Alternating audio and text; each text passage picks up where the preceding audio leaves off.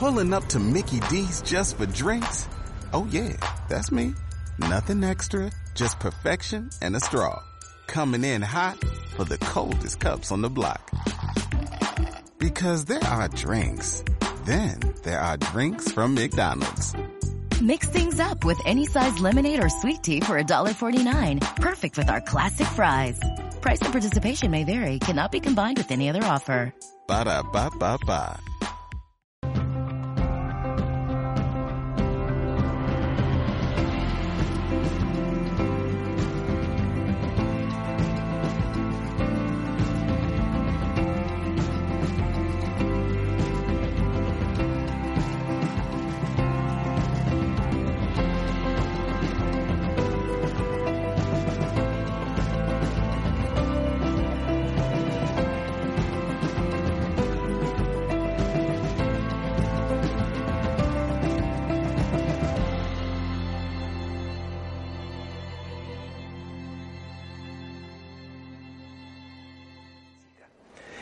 Tratar de nuestra evolución y de cómo la física, que al tiempo en que Alain Kardec afirmó el espiritismo será científico, era absolutamente materialista.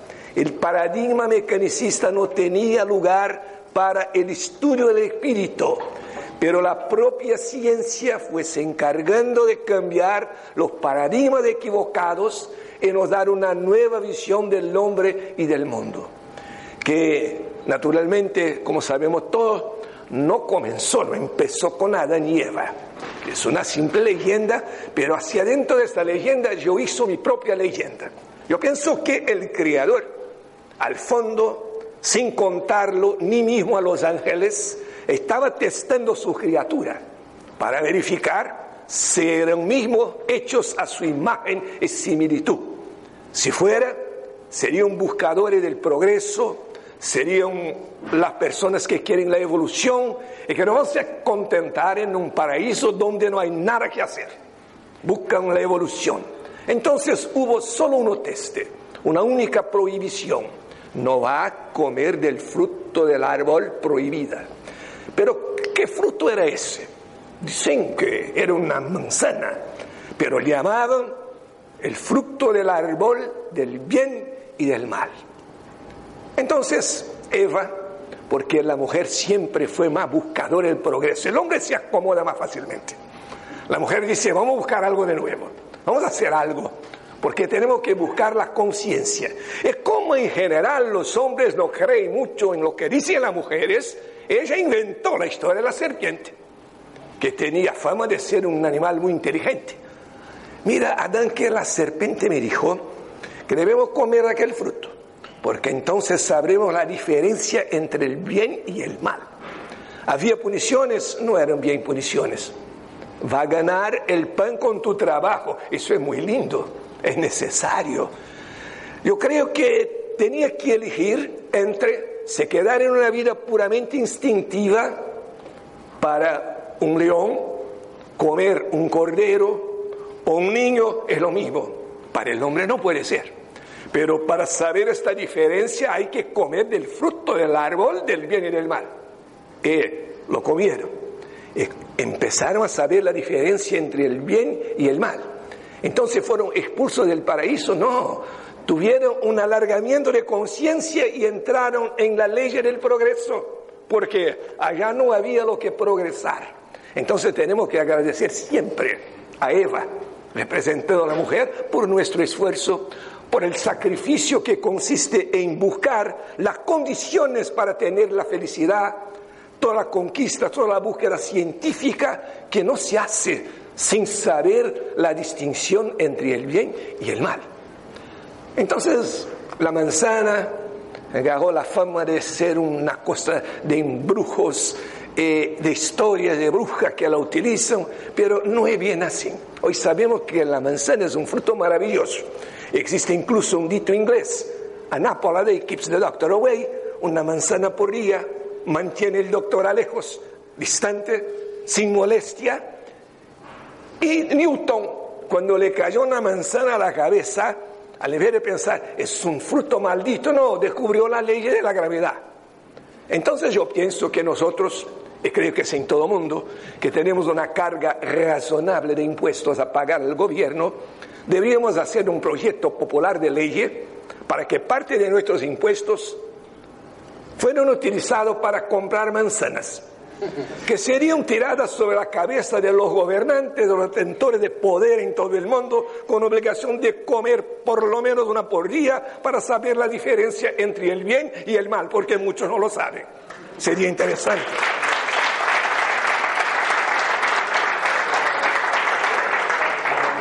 Pero en los estudios actuales de la ciencia, cuando preguntamos al final quiénes somos, es una pregunta muy difícil.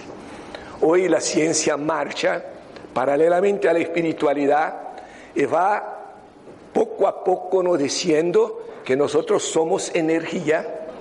Energía no se crea ni se destruye, entonces somos inmortales y más que el pensamiento es una forma de energía y que nosotros somos emisores y receptores, pero solo recibimos, y el gran secreto no es un problema de castigo de Dios ni nada de eso, nosotros solo recibimos en aquellas frecuencias en que somos capaces de vibrar.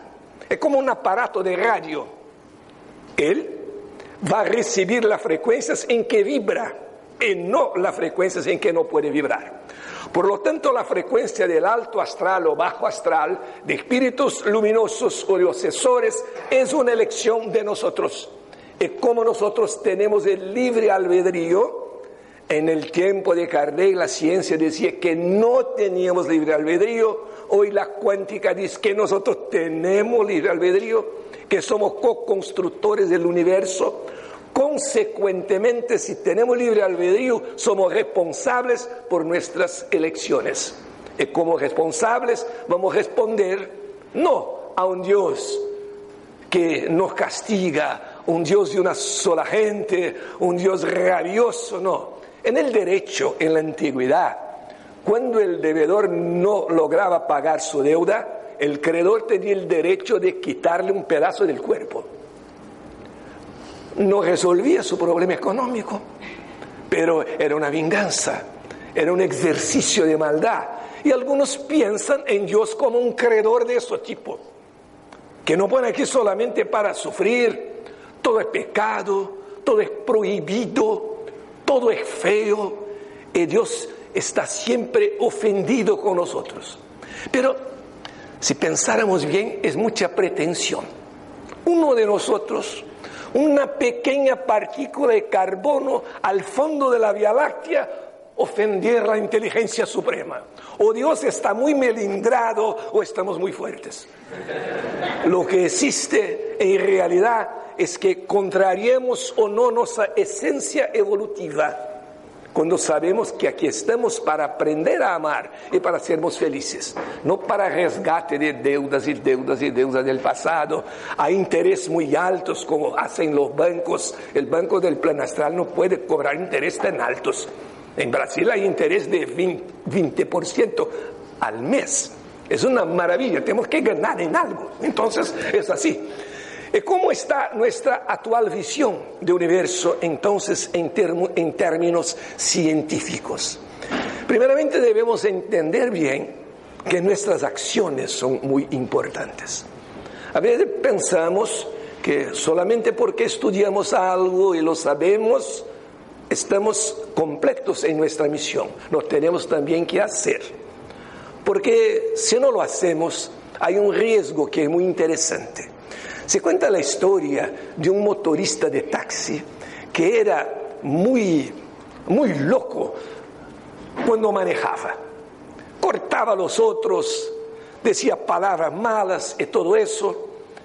Y un padre que todos los domingos a la iglesia hacía sus sermones, hablaba del Evangelio, de Jesús. Y pasa que los dos, como todos, los dos se mueren. Y para una sorpresa general, el motorista va al cielo, el chofer al cielo, el padre al infierno. Y el padre se pregunta por qué. Yo quiero una entrevista con el jefe. logró la entrevista. Entonces preguntó, Señor, yo hablaba de ti todos los domingos a las personas. Decía que debían ser buenos. este motorista loco que ponía en riesgo la vida de los otros está en el cielo y yo en el infierno. ¿Por qué, Señor? Es muy sencillo. Nosotros ahora en el cielo adoptamos una política pragmática, o sea, una política de resultados. Pasa que cuando hablabas todos se dormían. Y cuando él manejaba todos clamaban por mí. Me llamaban. Entonces, entonces él trujo más gente para, para mis ovejas, para mi rebaño, que tú, lamentablemente. Pero, pero, ¿cuál es la situación actualmente según la visión de la ciencia? Hay un detalle que es muy importante. Hay fundamentalistas en la ciencia también, no es solo en las religiones. John Hagelin, que fue el director por muchos años del Centro Europeo de Búsqueda Nuclear, el CERN, él decía que no nos debemos equivocar creyendo que todo lo científico piensa científicamente, no las personas a veces se creen propietarias, dueñas de la verdad, y el dueño de la verdad es peligroso, porque quien quiere ser dueño no ama. Y si no amamos la verdad no progresamos científicamente. Entonces, en algunos detalles, ahí está en portugués, pero no lo puedo traducir, la ciencia abriendo para conciencia, por la primera vez en la historia de la ciencia, se verificó que la conciencia del observador influye en el fenómeno que él está observando. Esa es una visión holística. En la visión antigua existía el fenómeno a ser observado, el observador a la distancia. Ahora no. Sabemos que no existe la naturaleza, naturaleza y nosotros. Entonces puedo agredir la naturaleza que él va a se arreglar. No, no es verdad. No existe la naturaleza y nosotros. Existimos nosotros integrando la naturaleza, que es la visión holística. No es Dios, qué sé yo dónde, y nosotros. Es Dios en nosotros, en nosotros, en todo el universo. Entonces, hoy sabemos perfectamente que cuando el observador mira al electrón, el electrón está mirando al observador. Y después de la medida es diferente, es distinto de antes de la medida. Por eso el pensador William Ostler tiene dicho, cuanto mayor la ignorancia, mayor el lomatismo. Todos, nosotros probablemente conocimos personas que tienen un pequeño libreto, lo saben todo y piensan que ahí está toda la verdad. Son los dueños de la verdad. Y cuando se hace una discusión en el sentido positivo, y le preguntamos, por ejemplo, ¿pero usted ya leyó algo del espiritismo? La respuesta es formidable. No leí y no me gustó. Son prodigios mentales. Porque nosotros, seres comunes, normales, nosotros necesitamos primeramente leer para después tener nuestra opinión. No, ellos saben todo. Entonces, si algo en el nuevo libro es distinto de lo que dice su libreto, no es verdad. Y si es igual a su libreto, no es necesario porque tiene su libreto. Y así son felices como los tontos, como lo decía Sócrates. ¿Quién es más feliz?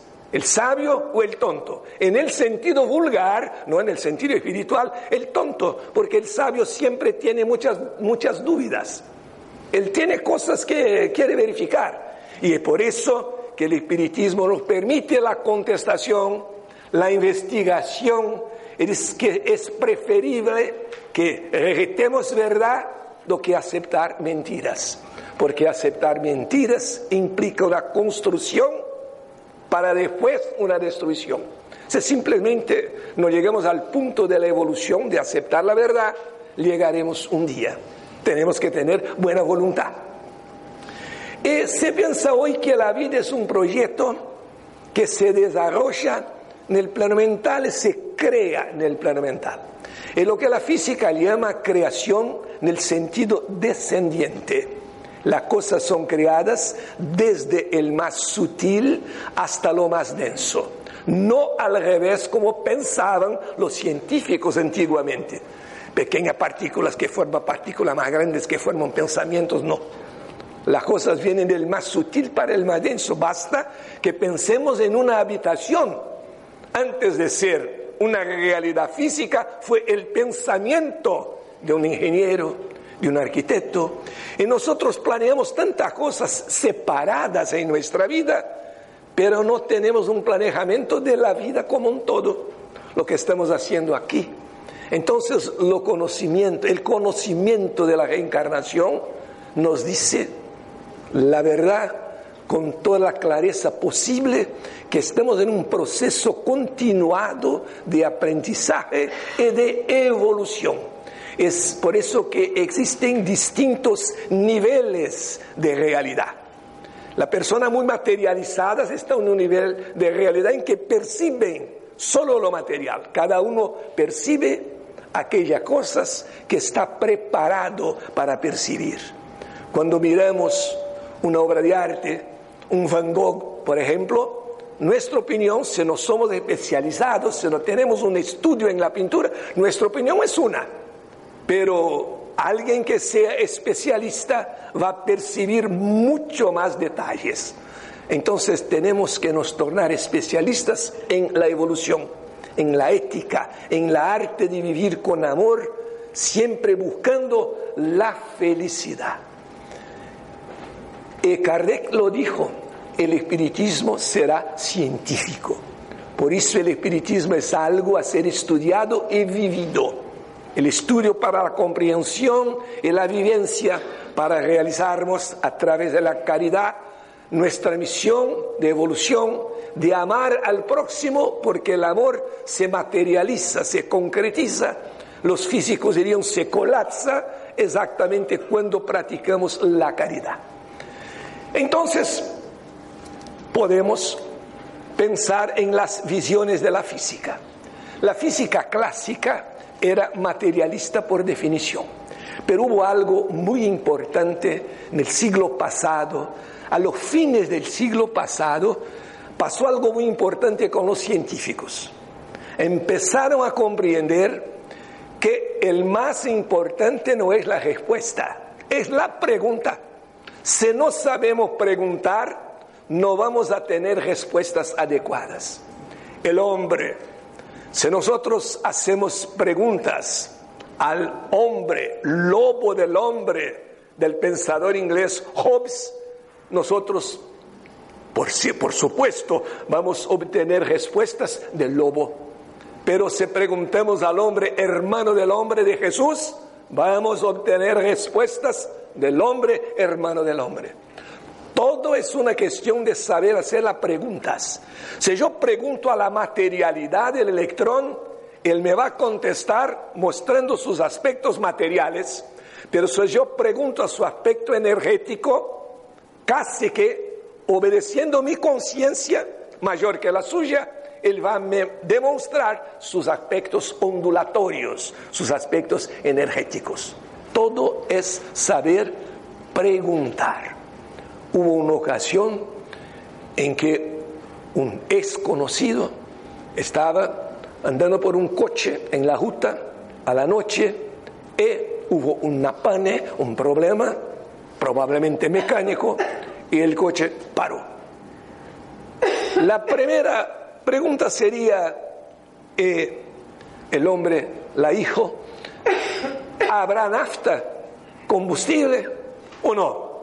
Bueno, la pregunta a quién debe ser dirigida al coche. El coche sabe si tiene o no nafta en el tanque, en el reservatorio. Pero hay un equipamiento para contestar a esta pregunta. Es solo hacer la lectura en los instrumentos. Pero no marchaba.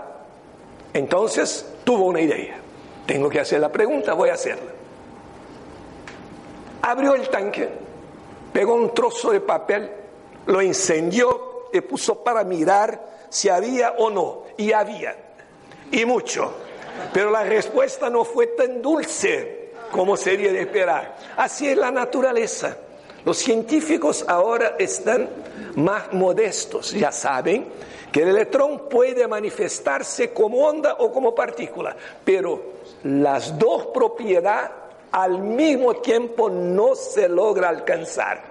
Una o otra en la manifestación. Como nosotros muchas veces discutimos, es una manifestación material o espiritual, la separación es muy difícil. Nosotros tenemos toda la naturaleza y a veces manifestamos uno u otro aspecto. Por eso es muy peligroso decir, Juan es malo. No, Juan está malo. Ya es una afirmación que puede estar equivocada. Pero el ser es muy distinto del estar. El estar es de momento y el ser es algo permanente. Bueno, en la física del tiempo newtoniano, de ahí surgió el llamado materialismo realista, el mecanicismo. En esta física nosotros teníamos la visión del universo como máquina. Y nosotros también éramos máquinas. Dios, un Dios ficticio, en que ellos no creían, eh, mientras Newton lo creía, era como un constructor de un enorme reloj. Eh, el péndulo del reloj iba balanzando y nosotros podríamos saber lo que pretendía el creador, lo que era mucha pretensión de nosotros. Pero en el mecanicismo nosotros éramos simplemente máquinas. Eh, eso tuvo grande reflejo, por ejemplo, a los fines del siglo pasado, en las organizaciones empresariales el término más utilizado era reingeniería, troca pieza, como si el ser humano fuera una máquina. La física cuántica nos quitó de la certeza y nos tiró en el camino de la probabilidad, de las posibilidades. Pero algunos dicen, bueno, pero yo prefiero la certidumbre a la incertidumbre. Pero en la certidumbre tenemos todo escrito anticipadamente y no tenemos nada que hacer. De ahí no existir libre albedrío en estos conceptos. Éramos simplemente máquinas programadas y nada de nuevo podría pasar con nosotros. Genéticamente y ambientalmente teníamos influencias y el mundo, desde la gigantesca explosión que fue el Big Bang, estaba todo escrito, todo determinado. Así nosotros teníamos poco que hacer, que hacer. Allí se llama la causalidad rígida, o sea, una vez que una causa es producida, los efectos son inmutables, perennes, por lo tanto nada tendríamos que hacer. Eso cambia con la teoría de la relatividad y el observador pasa a ser el parámetro de medida de todas las cosas. Y cuando medimos, cuando decimos algo, tenemos que tener un referencial, un sistema de referencias, sin lo cual es imposible una medición. Por ejemplo, si miramos una colonia de bacterias, nosotros vamos a decir que las bacterias viven poco, poco tiempo y se reproducen muy rápidamente. Y si una bacteria pudiera nos observar, ah, el Homo sapiens se reproduce muy despacio y vive mucho tiempo. Ahora miramos las estrellas, el Sol, por ejemplo, y decimos, bueno, las estrellas también tienen nacimiento, vida y muerte. Ah, las estrellas viven mucho tiempo. Y si una estrella pudiera nos observar, diría, no se puede ni mismo medir con precisión el tiempo de vida material del Homo sapiens, porque el error de la medida es tan gran cuanto la medida que hacemos. Por lo tanto, es una medida imposible. Porque cuando hacemos una medición de un comprimiento, por ejemplo, siempre hay un error que es previsible matemáticamente. Si el error es de la misma grandeza de la medida, no vale medir como en, algún, en algunas estaciones de nafta en Brasil, que ponen el precio, por ejemplo, 3 reales, 999. Este último 9 no es nada. No tiene ningún significado matemático, pero hay quien crea. 3,999 pesos 3. Es una manera equivocada de fornecer datos matemáticos. Entonces tenemos que tener un sistema de referencias para hacer cualquier tipo de medida. Estamos parados o en movimiento. Movimiento es cambio de posición con el pasar del tiempo. Estar en reposo es no cambiar la posición. ¿Y cuál es nuestra situación en los últimos 15 minutos? ¿Estamos en reposo o en movimiento? No sé. ¿Cuál es nuestro referencial?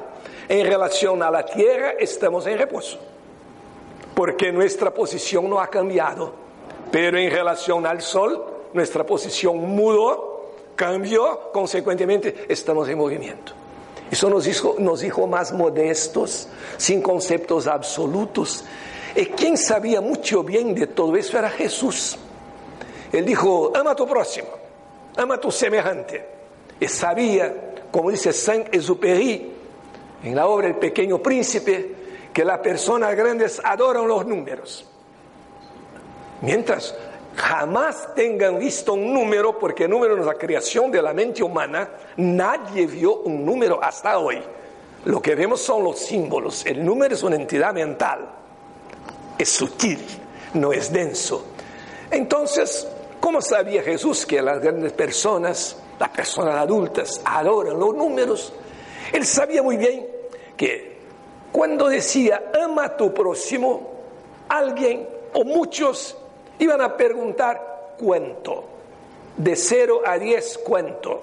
Es como cuando vamos al ortopedista, tenemos un dolor muscular, extiende tu brazo, de 0 a 10, ¿cuánto te duele? Los humildes dicen 0.5, doctor, pero un remedio, por favor. Y lo más escandaloso, o sea, de 0 a 10, 15. Me duele mucho, estoy desesperado. Entonces Jesús, para evitar ese tipo de pregunta inconveniente, dijo, ama a tu próximo. ¿Cuánto? Un momento, no es una medida numérica. Ama a tu próximo como a ti mismo. Eso es muy sabio, porque la persona que no se ama no ama a su semejante. Si ni de mí mismo yo gusto, porque voy a gustar de los otros. Y amar es un paso más adelante. Lo mismo pasa con el respeto. Las personas que actúan de manera antiética con su semejante no tienen respeto propio. Tienen una autoimagen muy negativa mientras pensen en transmitirla de modo distinto a los otros. Entonces, esa es la medida. Y la física antigua también era muy maniqueísta. Aquellas ideas, verdadero, falso, cierto, errado, bueno, malo. No, materia o energía, las dos cosas imposibles. Pero con Einstein se quiebra esta frontera y se llega a la conclusión que el electrón y otras partículas cuánticas se pueden portar como materia o como energía. Como nosotros podemos tener un comportamiento de entes espiritualizados o completamente materializados. La elección es un problema de nuestro libre albedrío que solo porque tenemos libre albedrío tenemos responsabilidad. Aquella fórmula de Einstein es muy conocida. Mide la cantidad de energía que se obtiene cuando una cierta cantidad de materia se transforma en energía. Un kilogramo, por ejemplo, contiene cuánto de energía. Multiplica por la velocidad de la luz al cuadrado y se tiene el resultado. Pero no es eso que nos interesa. Lo que interesa verificar el siguiente. De un lado tenemos E, que significa energía. Otro M, cantidad de materia. Y lo que existe uniendo los dos lados en la ecuación, un señal de igualdad.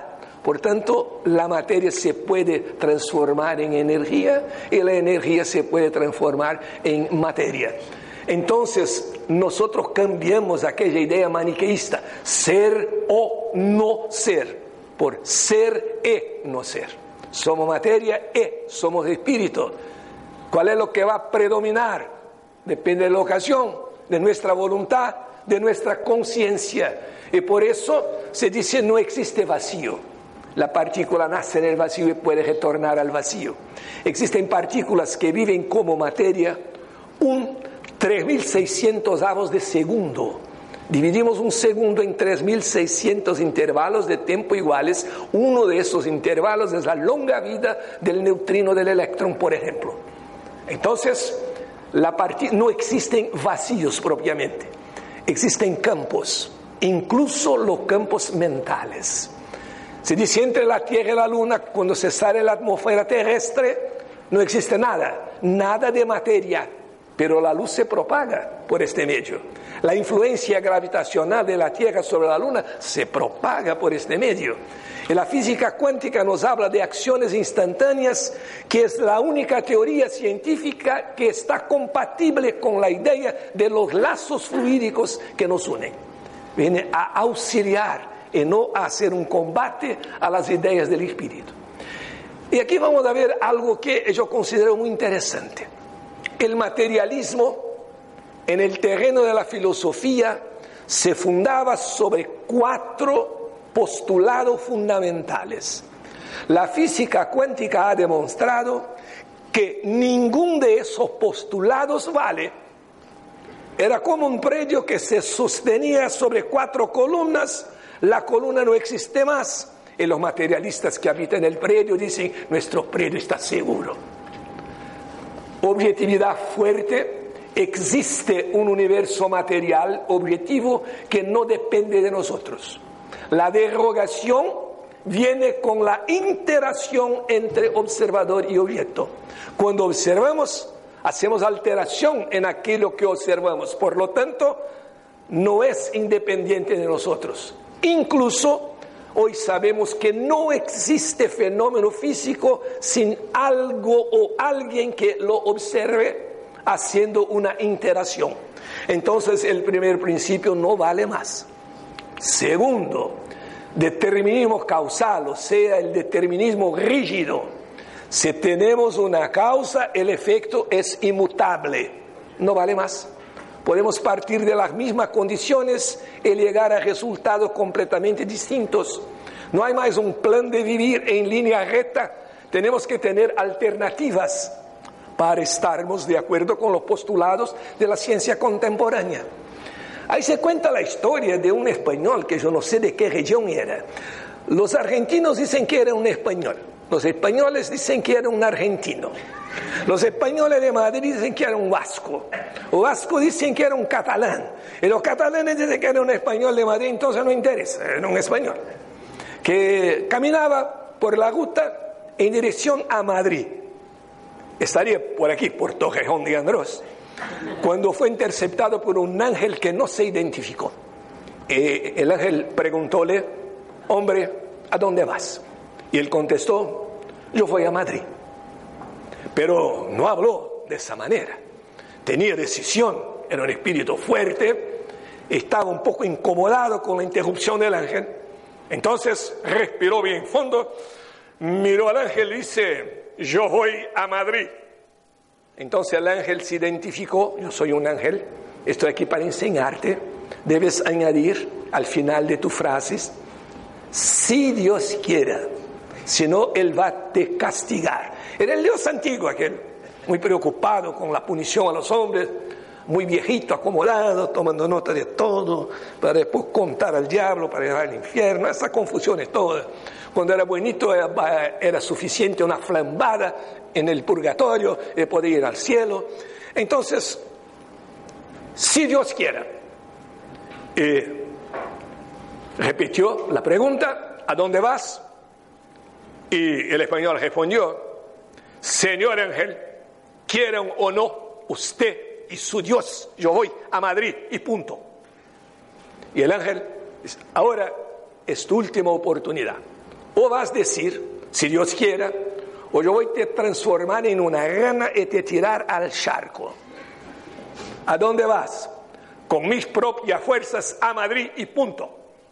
Entonces el ángel lo transformó en una rana, lo tiró al charco, lo dejó por algunos minutos, después le devolvió la forma humana y dice, ahora vamos a ver si aprendiste.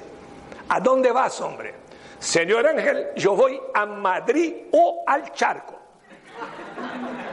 Porque si uno es turrón, pero lo que vemos ahí, que el español, yo no sé de qué región, descubrió que el mundo era de posibilidades, ya no había solamente una, dos, y quién sabe futuramente una tercera. Así es la vida. Hay personas que se quejan tanto de su empleo, de sus patrones, de sus colegas, y cuando pierden el empleo quieren el suicidio. Pero si era tan malo, ahora es una oportunidad para buscar una nueva situación en la vida. Entonces no valen los dos principios. El tercer principio de la localidad, ese es un poco más complejo y dice que un objeto solo puede tener una acción sobre otro si lo toca o si envía un señal que el otro pueda captar. Pero en las experiencias que son muy compatibles con la idea de los lazos fluídicos, el término fluídicos usamos con un término, como se, se habla de átomo, que en griego significa indivisible. Es la única capaz de explicar bien el problema de los lazos fluídicos. Entonces, es posible, si tenemos las partículas gemelas, si yo tengo un electrón y su, su emparejamiento cuántico está en la Luna o en la China, en el momento en que este de aquí sufre un cambio, por ejemplo, en su sentido de rotación, en el mismo momento el otro cambia, sin que haya tiempo para que cualquier señal electromagnético, mismo la luz, a 300 mil kilómetros por segundo, llegue hasta ahí. Entonces, esta es la grande ley de la cuántica y de la espiritualidad. Todo y todos estamos en una cierta medida interconectados. Por lo tanto, es imposible el egocentrismo. Es una actitud antiespiritual, anticristiana, anticientífica también. Ese fue el, experimento de Alain Aspect. Existen fenómenos no locales. Eso fue tan sorprendente, Einstein no lo admitió al comienzo. Y decía que se trataba, él llamó así, efecto fantasmagórico a distancia. Cosa de fantasma y no de la física, pero hoy es cosa de la física, no de fantasmas. Y el último, epifenomenalismo. Esta es una palabra compleja. Las personas que no tienen mucho contenido gustan de las palabras complejas, porque los otros no entienden y no quieren decir que no entendieron. Entonces está todo bien, nadie contesta a nadie. Pero significa una inversión, que los fenómenos mentales más sutiles como el carácter, la bondad, el espíritu de fraternidad son consecuencia del cerebro como organismo físico, cuando sabemos que es el revés. Según Chico Xavier, el cerebro es la oficina del alma y no el creador del alma, de sus emociones, de sus pensamientos, es un transmisor. Aquí había una confusión entre causa y efecto. Es como los que hinchan mucho por un club, por ejemplo. Alguien que pertenece a la hincha de Real Madrid está con su aparato de radio a la oreja escuchando el juego son 48 minutos del segundo tiempo y Cristiano Ronaldo pierde un gol. Lo pierde. Lo tira el radio al solo, lo pisotea todo. El radio no es culpable. El radio no creó el facto, está apenas transmitiendo. Así en nuestros pensamientos. El cerebro es el aparato del espíritu para manifestarse en este plan. Por lo tanto, vemos que había cuatro ideas básicas cuatro postulados básicos del materialismo realista. Ningún de esos postulados es válido científicamente hoy. Entonces hay un apello muy grande por una nueva filosofía de la ciencia, donde tiene que estar presente la conciencia, el espíritu humano como co-creador.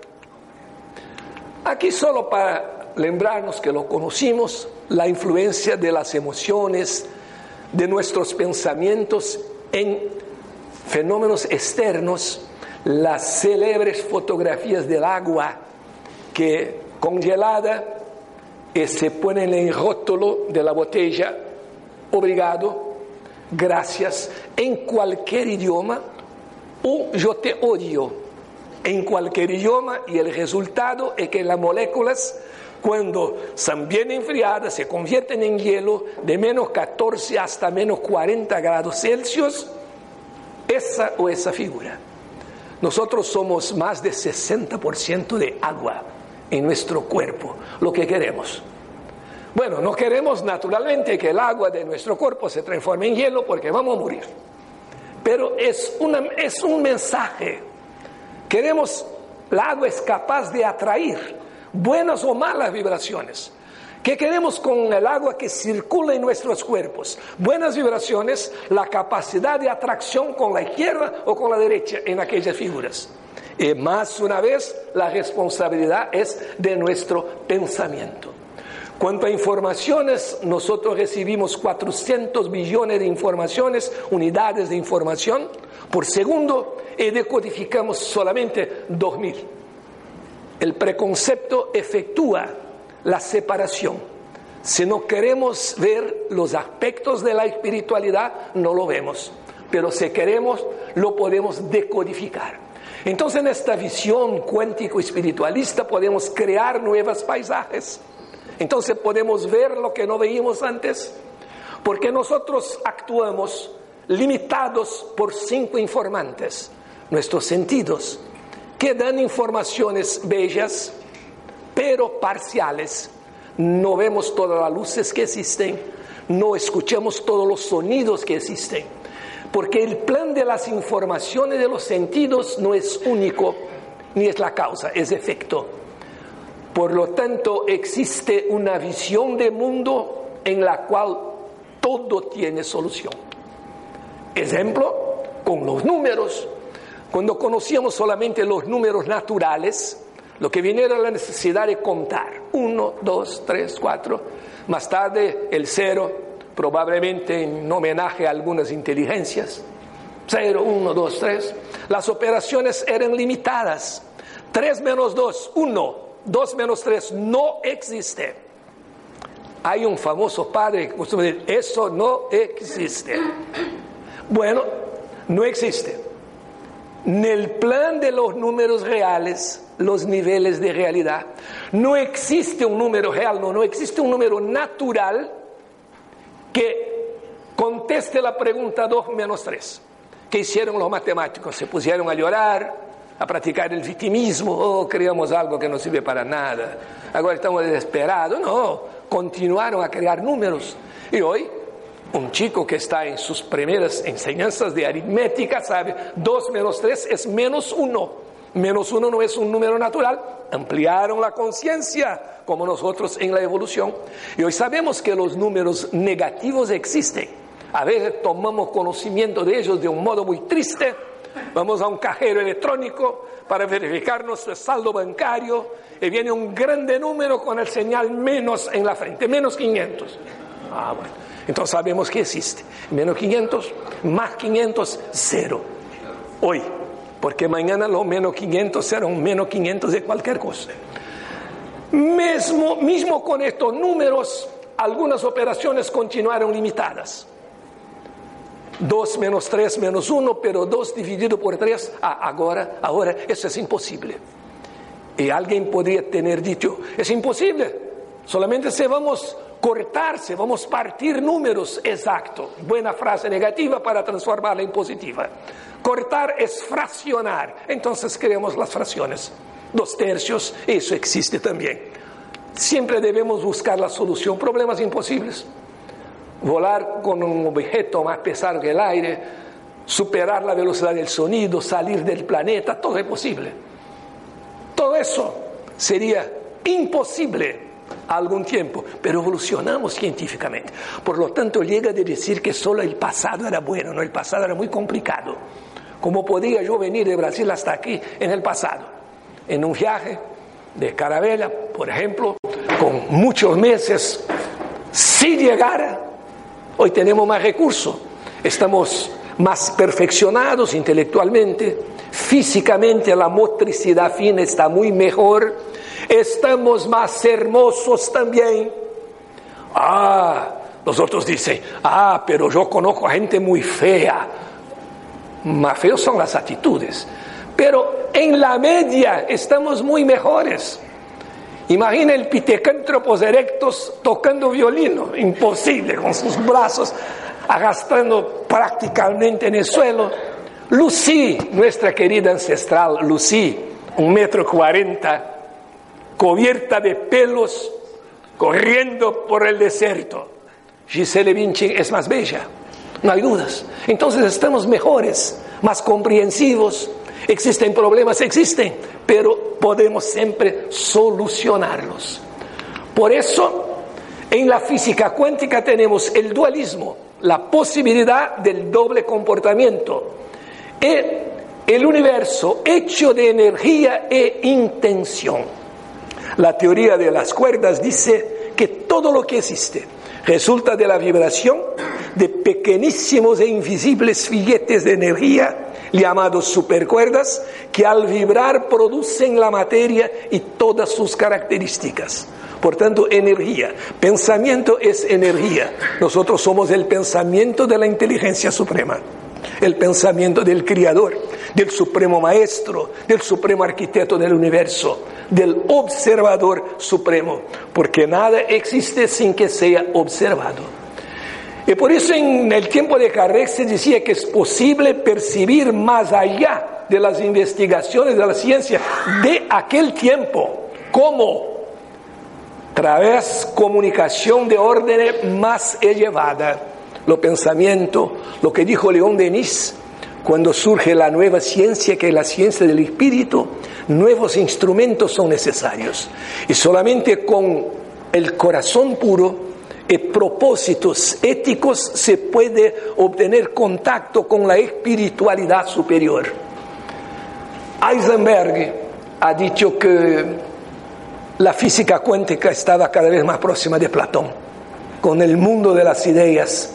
En, Aristóteles decía que nada puede estar en la mente humana sin pasar por los sentidos. Kardec dice, no, es posible más do que los sentidos, por percepción de orden más elevada, y hoy tenemos la parapsicología, que ahora tiene un nombre más pomposo, ciencia no ética, a decir exactamente que existe una percepción extrasensorial, más allá de los sentidos. Entonces tenemos en Kardec el gran precursor, con la fe razonable, el compromiso de evolución permanente y un espiritismo científico. Y por eso los espíritas deben amarse e instruirse.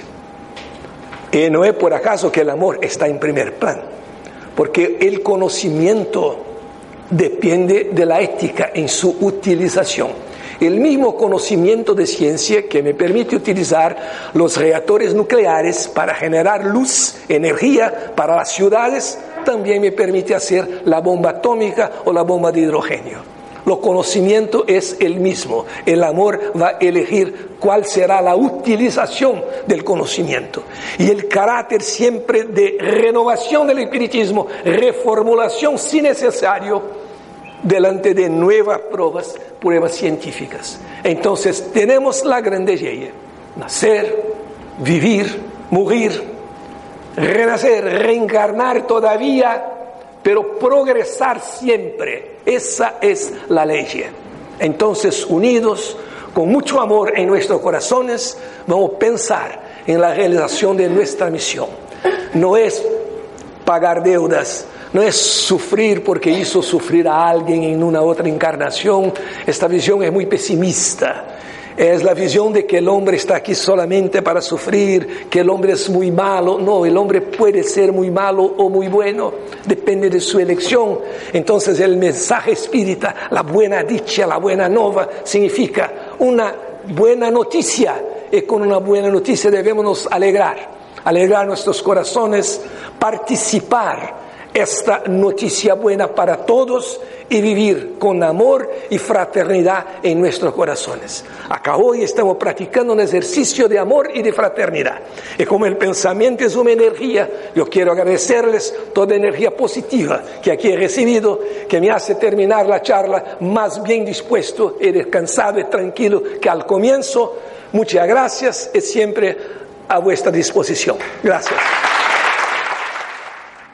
podemos afirmar que en este nuevo concepto, en este nuevo paradigma científico que la física cuántica propone y que Kardec ya explicita hace siglo y medio, podemos entender que nosotros formamos parte de un todo, como si fuera una matriz un campo cuántico o un campo energético en el cual todos estamos interactuando, como muy bien y que detrás de ese campo cuántico o de esa, ese campo, eh, digámoslo así, está la voluntad de Dios. Y por tanto podríamos denominar a eso que a todos nos une y a todos nos unifica, tanto a una estrella, a una galaxia como a nosotros. Podríamos denominar que la voluntad de Dios se halla implícita dentro de ese campo, como por ejemplo David Bond, que como bien conoces, habla de su teoría del orden implícito, explicando toda esta serie de cuestiones. Podríamos entender que Dios está detrás de esa voluntad y de esa interacción que existe entre todas las formas del universo, sean materia o sean energía, y si es así, y si es así, ¿de qué forma el espiritismo nos aclara esta concepción universal de Dios y nos hace ver la pequeñez de lo que realmente somos? Esa es. Sí, es, una observación absolutamente pertinente porque nos dice eh, la grande ley de la física cuántica es de la interconectividad, todo está interconectado. Eh, existen leyes, mismo en la teoría del caos, que Einstein nunca la aceptó, porque decía que por detrás de una aparente desorden y de un caos existe alguna cosa que es capaz de organizarla. Porque el espiritismo nos da una manera más amplia de pensar en Dios. Las religiones tradicionales, Dios era mi guardaespaldas particular. A alguien me ofendió, muy bien, deja que Dios va a te pegar futuramente. Y así era con los pueblos, con las religiones. Hoy no, entendíamos Dios como una grande ley. Y la manifestación es más sutil, es la manifestación implícita y no la manifestación explícita. Y en el mundo que vivimos actualmente tenemos accidentes planetarios cosas que son del propio mundo, pero en el fondo están en el plan de la gran inteligencia. Ese campo cuántico, ese campo inteligente que organiza el universo, es seguramente la presencia de Dios. Porque Kardec nos dijo también que fenómenos inteligentes solo pueden originarse de causas inteligentes. El nada no es razonable, el nada no puede crear porque es exactamente el nada. El acaso no puede hacer planes porque es simplemente el acaso. Ahora muchas veces nosotros decimos, bueno, el acaso no existe. Entonces todo que pasa en el mundo Dios mandó que pasara. No. El acaso no existe, pero existen cosas que se deben a la materialidad y cosas que se deben a la espiritualidad. Todo conformado en un gran campo donde tenemos autonomía, donde tenemos capacidad de decisión, de libre albedrío. Y esta manifestación es que yo creo que es muy importante. Santo Tomás de Aquino hablaba de un Dios trascendente, no estaba presente aquí, no hacía las cosas o las hacía directamente por intervención Santo Agustín pensaba de otra manera. Dios inmanente, la presencia en los acontecimientos, la presencia de Dios en todo, en un gran campo organizador de la propia vida. Porque para que una simple célula viva pueda existir, nosotros dependemos de la combinación de cerca de 20.000 aminoácidos con 200 enzimas. Eso va a pasar, esa combinación ordenada va a pasar por acaso en un método de tentativas, por ejemplo, una vez en cada 10 elevado a mil. 10 elevado a mil es el número uno seguido de mil ceros. Una vez en cada un mil ceros veces se tendría una célula viva al acaso si no fuera una organización inteligente. Pero es una inteligencia sutil. No es la inteligencia del padre que dice al hijo, yo sé lo que es bueno para ti, por lo tanto vas a hacer tal curso superior y eso y más aquello. No. Es como la moral del espiritismo. No es impositiva, es propositiva. No es aquella moral represora. Tienes que te portar bien, si no va a te agarrar Dios, el diablo o la policía. Se sabe que la policía está lejos, que Dios puede estar adormecido y que con el diablo siempre hay la posibilidad de algún acuerdo, hacen cualquier cosa. No es esa. El espiritismo no te dice es prohibido, te dice puedes hacer A, B, C. Posibles consecuencias. Cada uno tiene muchas posibles consecuencias y tú vas a elegir. De modo que yo agradezco su participación, muy inteligente, exactamente eso. Un campo infinito donde actúa una inteligencia de modo indirecto, de modo implícito y no haciendo por nosotros nuestras obligaciones. Yo no voy a pensar que estoy en el alto de un edificio y me voy a tirarme el aire. Si está marcado mi momento de morir, voy a morir, pero si no está marcado, no voy a morirme. Voy a morirme, sí. Posiblemente.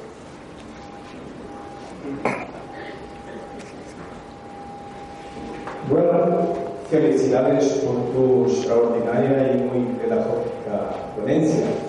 Eh, yo te he escuchado ya un par de veces y me parece que estás cogiendo una característica del vino de Oporto, porque que cuanto más edad tienes, mejor. Muy bien, ahora mi pregunta.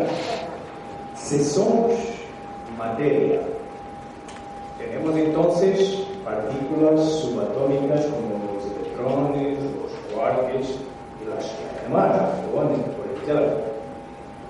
Entonces, si tenemos esas subpartículas, y esas subpartículas, como quieras acordado nosotros todos, tienen esa, esa naturaleza dual, y es de, son partículas y ondas al mismo tiempo, pero cuando observadas colapsan su función de onda, mi pregunta es, ¿dónde está la función colapsada de todos nosotros, función colapsada y onda de todos nosotros que nos observamos y representamos partícula ahora?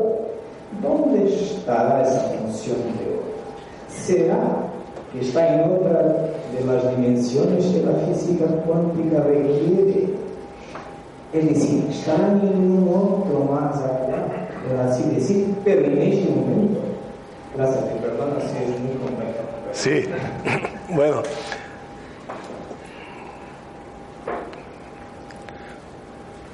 Cuanto a, al problema de la, las otras dimensiones, es posible, hablamos también de un multiverso, eh, nosotros seríamos desde la creación, porque más allá no había la noción de espacio y tiempo, entonces seríamos un pensamiento de la inteligencia suprema que en el debido tiempo se colapsa en una realidad material, pero la propia realidad material tiene otros aspectos.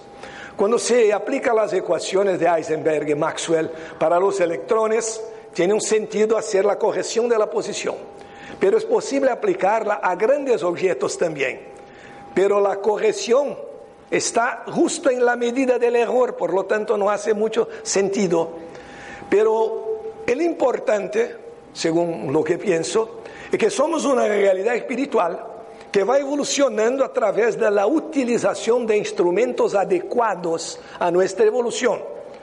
Si en otros planetas la inteligencia está más desarrollada, la sensibilidad espiritual también, es posible que se disponga de otros vehículos físicos como vemos muchas veces en las sesiones de materialización, vamos disponiendo de vehículos cada vez más energía y menos materia.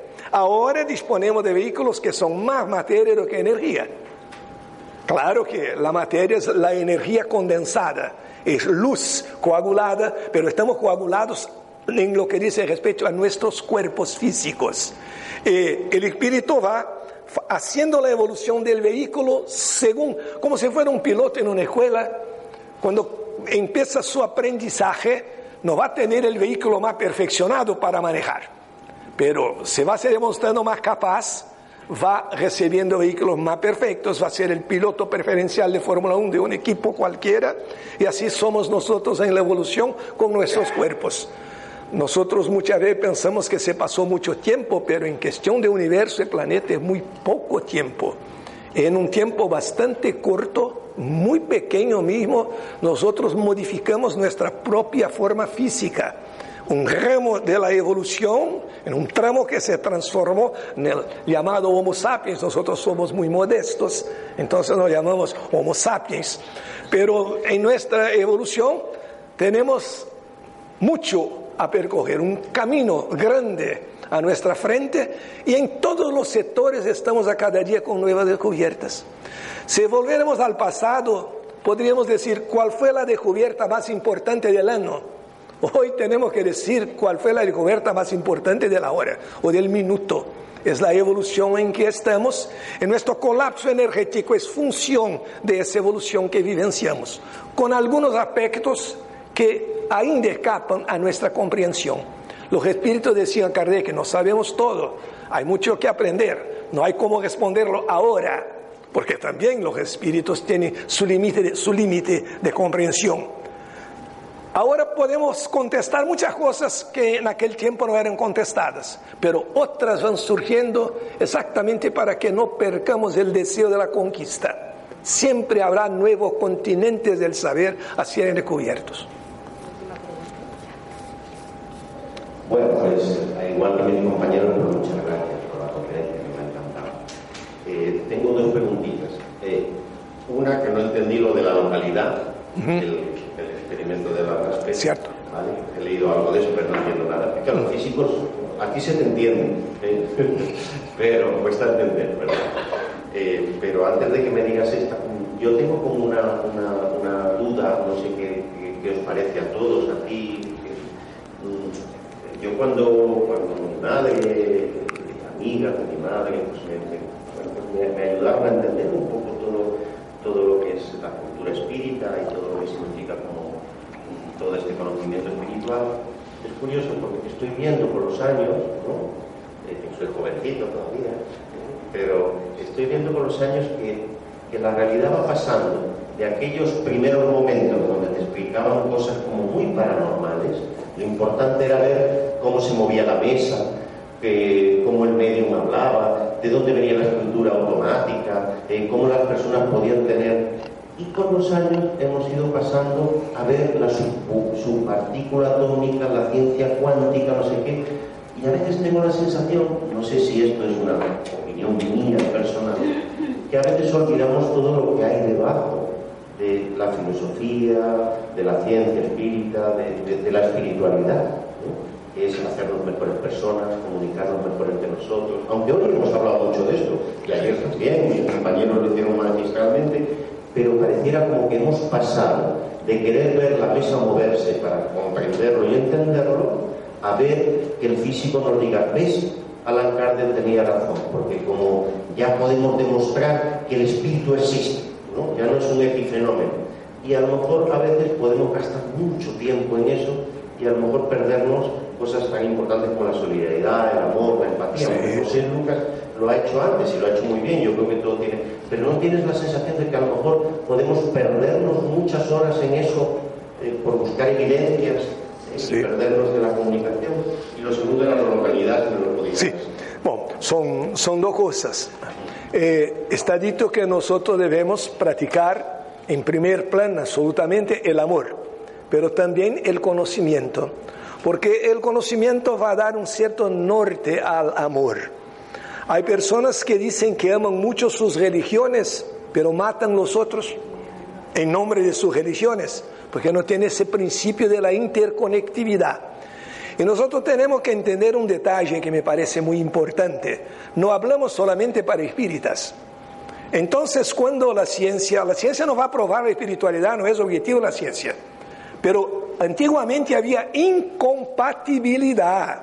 O sea, es espírita, es católico, tienes una religión, una creencia filosófica, una doctrina, no conoces el mundo, no entiendes la ciencia, es ignorante. Religión es ignorancia.